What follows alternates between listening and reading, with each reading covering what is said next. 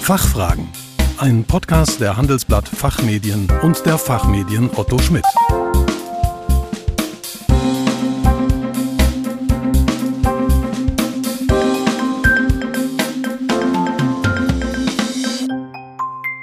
Herzlich willkommen bei den Fachfragen. Sie hören Antworten und Handlungsvorschläge zu aktuellen Themen aus Wirtschaft, Recht und Management.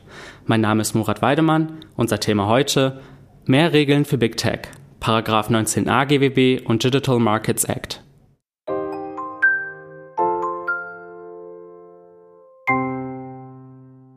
Wir sind längst angekommen in einer digitalen Gesellschaft. Ohne das Internet und Smartphones geht fast nichts mehr. Aber so schön es ist, alles über das Internet erledigen zu können, wie einkaufen, Urlaube buchen, Musik und Podcast streamen, die digitale Welt birgt auch seine Gefahren. Daten sind sozusagen die neue Währung. Wer die Daten hat, hat die Macht. Macht und Wettbewerb passen jedoch nicht unbedingt gut zusammen. Der Gesetzgeber steht deshalb vor der durchaus schwierigen Aufgabe, die Digitalisierung zu fördern und ihre Potenziale zu heben gleichzeitig aber den Wettbewerb unter den Marktteilnehmern zu erhalten. Mit der zehnten GWB-Novelle, dem sogenannten GWB-Digitalisierungsgesetz, hat Deutschland hierzu ein Gesetz verabschiedet, das weltweit Beachtung findet. Insbesondere Paragraph 19a des GWB, der sich gegen missbräuchliches Verhalten von Unternehmen mit überragender, marktübergreifender Bedeutung für den Wettbewerb richtet, soll dem Bundeskartellamt dabei helfen, große Digitalkonzerne in die Schranken zu weisen. Und wie das gelingen kann, darüber spreche ich heute Morgen mit Herrn Professor Dr. Andreas Grünwald. Herr Grünwald ist Rechtsanwalt und Managing Partner des Berliner Büros der Kanzlei Morrison Forster und Honorarprofessor an der Universität Münster. Darüber hinaus ist er unter anderem Autor im renommierten Frankfurter Kommentar zum Kartellrecht aus dem Hause Otto Schmidt. Dort hat er jüngst den neuen Paragraphen 19a GWB ausführlich kommentiert und ist damit bestens gerüstet für den heutigen Podcast. Guten Morgen und herzlich willkommen, Herr Professor Grünwald. Guten Morgen, freue mich hier zu sein. Gleich zum Thema. Wie kam es überhaupt dazu, dass es eines Paragraphen 19a GWB bedurfte und welche Hoffnungen hat der Gesetzgeber in diese Vorschrift gesetzt? Ja, Sie haben ja schon die zehnte GWB-Novelle erwähnt. Ähm, das war tatsächlich die letzte große Reform des deutschen Kartellrechts, des Gesetzes gegen Wettbewerbsbeschränkungen. Und der Paragraph 19a ist mit dieser Reform geschaffen worden und jetzt seit Januar 2021 in Kraft, also seit gut anderthalb Jahren. Es hat aber eine längere Vorgeschichte gehabt, dieses, dieses Gesetzesvorhaben. Ähm, es gab schon eine frühere GWB-Novelle 2017, die neunte. Auch damals hat der Gesetzgeber schon versucht, das GWB, das Kartellrecht, an die Digitalisierung anzupassen, allerdings noch mit etwas kleineren Schritten. Und das ist dann mit der zehnten GWB-Novelle ähm, vertieft worden, ausgeweitet worden zu dem sogenannten Digitalisierungsgesetz, ähm, was Sie auch erwähnt haben. Der Auftrag dafür ähm, stammt aus dem Koalitionsvertrag 2018. Die Große Koalition damals hatte sich vorgenommen, das Kartellrecht zu modernisieren. Sie wollte dabei besonders der Plattformökonomie Rechnung tragen und es sollten deutsche und europäische Akteure gestärkt werden durch diese, durch diese Reform. Danach gab es verschiedene Kommissionen und Gutachten, die haben sich das angeschaut und Überlegungen entwickelt, wie man das in der, in der Praxis umsetzen könnte, sowohl auf deutscher Ebene als auch auf europäischer Ebene. Deutschland hatte ja auch 2020 die, die europäische Ratspräsidentschaft, war dort also auch in einer, einer Führungsrolle, was die mögliche Reform des europäischen Wettbewerbsrechts angeht. Und aus diesen Vorüberlegungen ist letztlich der 19a entstanden als, als Herzstück dieser 10. GWB-Novelle. Es gab doch auch noch eine ganze Reihe anderer Vorschriften, die, die neu gefasst wurden oder ins GWB dazukamen. Aber der 19a ist das ein, ein wesentlicher Teil dieser Novelle eben gewesen. Teilweise wird er auch als Big Tech-Paragraph bezeichnet oder als Anti-GAFA-Vorschrift. Alles geht zurück auf, diese, ähm, auf die 10. GWB-Novelle an der, an der Stelle.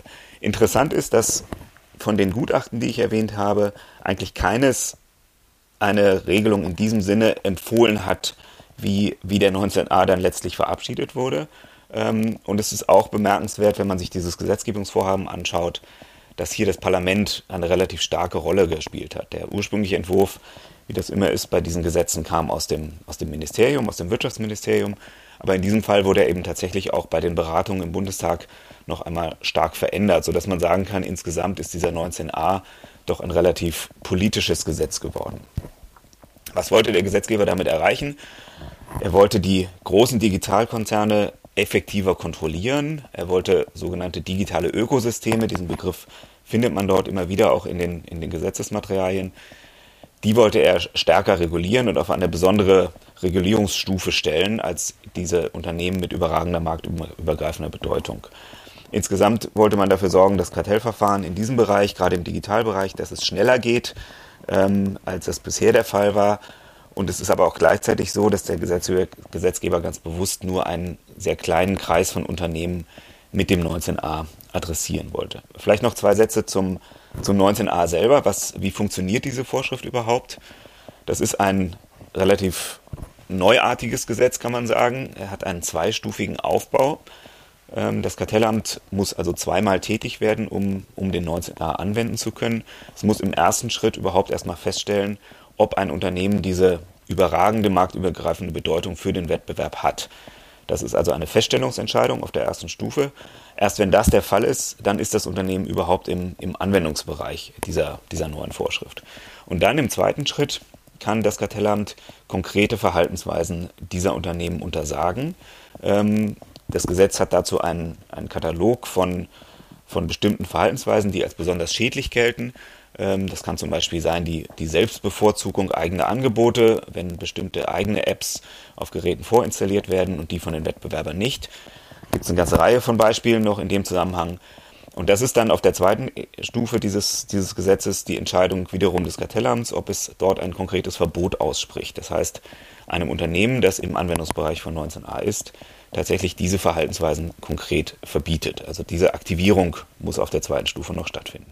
Soweit die Theorie. Wie sieht es denn inzwischen, ja, fast anderthalb Jahre nach dem Inkrafttreten des Paragraph 19a aus? Wo stehen wir und was hat das Bundeskartellamt aus dem neuen Gesetz gemacht?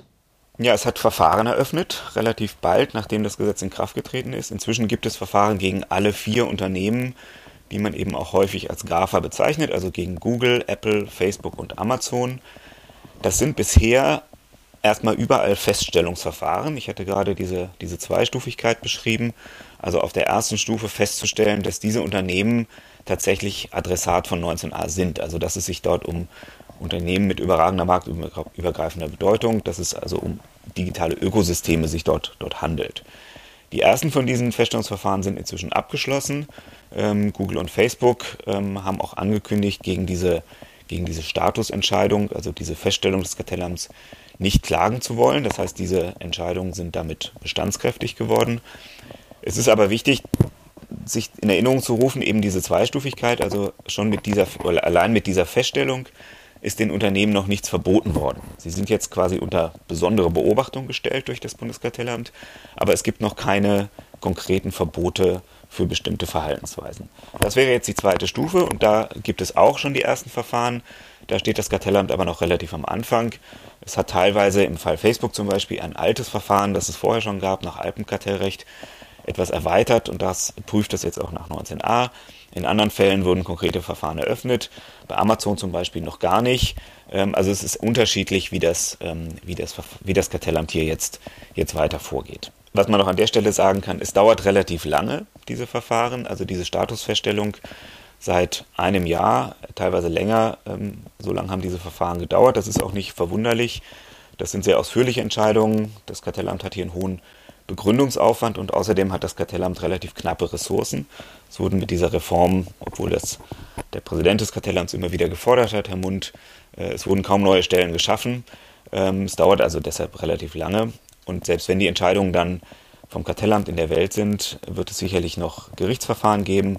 Äh, auch die werden eine Weile dauern. Also ob der Gesetzgeber hier wirklich dieses Ziel einer, einer schnelleren Regulierung ähm, der Big Tech-Unternehmen wirklich erreichen wird, das wird sich erst noch zeigen. Das sind die Verfahren, die in Deutschland laufen. Deutschland war hier mit Paragraph A GWB Vorreiter. Mit dem Digital Markets Act hat nun auch die Europäische Union ein Gesetz über digitale Märkte auf den Weg gebracht. Warum bedarf es denn ja, eines solchen Gesetzes auf EU-Ebene, e wo es doch mit dem GWB inzwischen nationale Regelungen gibt? Ja, Sie haben es gesagt, Deutschland war, war Vorreiter mit dem 19a. Das gilt europaweit, das kann man eigentlich fast sagen weltweit. Es gibt eigentlich auf der gesamten äh, auf der Welt insgesamt noch kein, kein so klares Gesetz für diese, was speziell diese Digitalunternehmen so in den Fokus nimmt, wie eben den 19a in Deutschland, aber eben auch nicht in den anderen EU-Mitgliedstaaten. Das heißt, deshalb gibt es hier schon ein gewisses Bedürfnis, europaweit einheitliche Regeln zu schaffen. Und das, dieses Bedürfnis, das will der, der Digital Markets Act, der DMA, der will das bedienen. Da gibt es eine ganze Reihe von, von Gemeinsamkeiten zwischen dem DMA und dem 19a. Beide haben einen relativ begrenzten Anwendungsbereich, wollen also ganz bewusst nur sehr wenige Unternehmen regeln oder für diese Unternehmen Regeln aufstellen. Beim 19a sind das eben diese Unternehmen mit dem Status, mit, dem, mit der überragenden marktübergreifenden Bedeutung. Beim DMA heißen die dann Gatekeeper, ist aber ein ähnliches Konzept. Und auch diese Zweistufigkeit, die der 19a hat, ähm, hat der DMA so ähnlich. Äh, es wird also auch dort erstmal eine Entscheidung getroffen, ob ein Unternehmen überhaupt Gatekeeper ist und dann im zweiten Schritt gelten für dieses Unternehmen dann bestimmte Verhaltenspflichten. Da gibt es auch im DMA eine relativ lange Liste von Verhaltensweisen, ähm, die als wettbewerbsschädlich gelten und die den Unternehmen dann verboten sind. Da gibt es wiederum große Überschneidungen dieser Verhaltensweisen zwischen DMA und 19a. Und der DMA, so ähnlich auch wie der 19a, orientiert sich bei diesen Verhaltensweisen an früheren Fällen, die es bei der Kommission schon gegeben hat, also Google und, und Facebook und sonstige Missbrauchsfälle aus, aus, früheren, äh, aus früheren Verfahren. Es gibt aber auch eine Reihe von Unterschieden zwischen dem DMA und dem 19a. Was man vielleicht sagen kann, ist, dass der Regulierungsansatz beim DMA doch relativ starr ist. Es gibt diese Verbote, die sind sehr, sehr eng gefasst, sehr konkret gefasst und sie gelten unmittelbar. Das heißt, es muss hier nicht zunächst noch die Wettbewerbsbehörde tätig werden und dieses Verbot quasi durch eine Entscheidung aktivieren, sondern aus dem Gesetz heraus gelten diese bestimmten Verhaltensweisen als verboten. Äh, und die Unternehmen können sich dort auch nicht, nicht rechtfertigen, indem sie zum Beispiel Wettbewerbsvorteile äh, darlegen. Gleichzeitig sind die Verbote eben sehr eng gefasst ähm, und das ist der Unterschied zum, zum 19a. Die Verbotstatbestände sind dort deutlich breiter. Es gibt Generalklauseln. Ähm, es gibt eben im Einzelfall eine Regulierungsentscheidung durch das Bundeskartellamt ähm, und die Unternehmen können sich dort auch äh, durchaus rechtfertigen, indem sie sagen, dass bestimmte Verhaltensweisen vielleicht wettbewerbsfördernd tatsächlich sind und nicht verboten werden sollten. Letzter, letzter Satz dazu noch, ähm, vielleicht zu den Sanktionen, auch da gibt es Unterschiede. Beim DMA ähm, können, sind eben Verhaltensweisen automatisch qua Gesetz verboten. Es kann aber auch zusätzlich noch Bußgelder geben durch die Kommission, wenn sich ein Unternehmen nicht daran hält. Und außerdem können diese Vorschriften aus dem DMA auch vor den Zivilgerichten eingeklagt werden. Das ist bei 19a anders. Ähm, Zivilklagen sind dort nicht möglich. Der 19a kann wirklich nur durchs Bundeskartellamt angewandt werden und auch nur in Form von Verbotsverfügungen, also indem bestimmte Verhaltensweisen untersagt werden.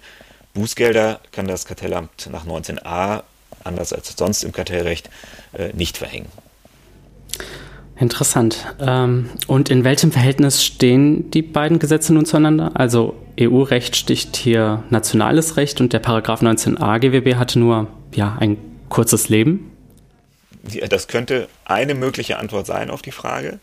Ähm, Im Detail ist es ein bisschen komplizierter. Und zwar ist hier der Ausgangspunkt, muss man sich vor Augen führen, was ist der DMA überhaupt? Ähm, der ist kein Kartellrecht, sondern er ist auf das, folgt aus der, aus der Rechtsgrundlage, auf die auf der dieses Gesetz oder diese europäische Verordnung, die es dann letztlich wird, auf der das beruht. Ähm, es ist kein Kartellrecht, es ist sektorspezifisches Regulierungsrecht. Und gleichzeitig enthält der DMA selber ähm, Vorschriften oder eine Vorschrift, eine, eine Konkurrenzklausel, wenn man so will, ähm, die das Verhältnis des DMA zu nationalem Recht bestimmt. Und die hat eigentlich zwei wesentliche Teile. Einerseits sagt diese Vorschrift, dass nationales Regulierungsrecht, also DMA selber Regulierungsrecht, nationales Regulierungsrecht soll vollständig verdrängt werden. Man kann also im Grunde sagen, der DMA bestimmt, dass es neben, neben ihm selbst, neben dem DMA, kein nationales Regulierungsrecht geben soll, was die gleichen Themen regelt. Nationales Kartellrecht wiederum soll grundsätzlich anwendbar bleiben, allerdings eingeschränkt, nämlich nicht dort, wo es sich gegen, gegen Gatekeeper richtet und Verhaltensweisen, die wiederum der DMA schon erfasst. Damit ist die Frage, was ist der 19a denn nun? Ist der Kartellrecht oder Regulierungsrecht? Ähm, wenn er Regulierungsrecht wäre, würde er tatsächlich vollständig verdrängt. Wenn er Kartellrecht wäre, bliebe noch zumindest ein begrenzter Anwendungsspielraum. Diese Frage ist noch nicht klar zu beantworten, offen gestanden. Sie wird beantwortet werden müssen aus, aus europäischer Perspektive, also mit einem Blickwinkel aus dem, aus dem Blickwinkel des DMA. Und wahrscheinlich wird irgendwann der EuGH die Antwort darauf geben, wenn es nämlich zu Gerichtsverfahren kommt, die sich gegen, gegen 19a-Entscheidungen in Deutschland richten, wenn die Unternehmen dagegen klagen. Äh, und diese Verfahren dann beim EuGH mit der Frage landen werden, ist der 19a überhaupt eine taugliche Rechtsgrundlage oder wird er tatsächlich oder wird er möglicherweise verdrängt durch den DMA? Und wie geht es in Zukunft weiter? Haben wir mit Paragraph 19a GWB und dem DMA die Digitalwirtschaft nun endgültig im Griff? Ich glaube, das lässt sich noch nicht, noch nicht sagen. Dafür ist es noch zu früh. Ähm, wir müssen erstmal abwarten, was die, was die Behörden jetzt aus diesen neuen Gesetzen machen. Also im Fall des 19a. Äh, ich hatte die Entscheidungen erwähnt, die dort, äh, oder die Verfahren erwähnt, die dort noch laufen. Da wird es irgendwann Entscheidungen geben. Dazu wird es dann auch später gerichtliche Entscheidungen geben. Also hier müssen die Wettbewerbsbehörden und die, die Gerichte erstmal ihre, ihre Arbeit machen. Beim DMA ist es so ähnlich, beziehungsweise der muss ja überhaupt erstmal in Kraft treten. Äh, er ist noch nicht, noch nicht final verabschiedet. Ähm, da gibt es Übergangsfristen, dann gibt es dieses äh, Gatekeeper-Bestimmungsverfahren, wenn man so will. Also bis der DMA wirklich seine volle Wirksamkeit entfaltet, wird es 2023 werden, wahrscheinlich auch 2024. Also es dauert noch ein bisschen. Ähm, in der Zwischenzeit, denke ich, sollte man abwarten, was, was die Regeln, was sie tatsächlich bewirken und äh, wie sie sich in der Praxis bewähren. Das hat der 19a auch, der Gesetzgeber dem, dem 19a auch sozusagen mit ins, ins Stammbuch geschrieben. Da gibt es eine Evaluierungsklausel, äh, die besagt, dass im Januar 2025 ähm, das Wirtschaftsministerium einen Bericht verfassen soll an den Bundestag und darüber berichten soll, wie das denn nun funktioniert mit dem 19a, ob er sich bewährt hat oder nicht. Das ist, glaube ich, ein ganz guter Zeitpunkt, 2025. Bis dahin werden die ersten Verfahren abgeschlossen sein. Dann wird man auch wissen, wie sich der DMA in der Praxis bewährt hat. Deshalb wäre es aus heutiger Sicht, glaube ich, zumindest falsch zu sagen, nach dem Motto, nach der Reform ist vor der Reform, äh, schon wieder über weitere Neuregelungen nachzudenken. Hier ähm, ist, glaube ich, etwas, äh, etwas Geduld geboten. Man sieht, das digitale Leben bleibt weiterhin spannend und ja, beschwert uns vielfältige Herausforderungen. Herzlichen Dank an dieser Stelle, Herr Professor Grünwald, dass Sie heute bei uns zu Gast waren. Gerne, es hat mich gefreut. Und wer sich vertieft mit dem Paragraphen 19a GWB und dem DMA beschäftigen möchte, dem empfehlen wir neben der WoW natürlich die Kommentierung von Herrn Professor Grünwald im Frankfurter Kommentar zum Kartellrecht zu lesen. Den Link dazu haben wir wie immer in den Shownotes für Sie hinterlegt. Wir hoffen, dass wir einige Fragen für Sie klären konnten. Herzlichen Dank fürs Zuhören. Tschö und bis zum nächsten Mal. Fachfragen. Ein Podcast der Handelsblatt Fachmedien und der Fachmedien Otto Schmidt.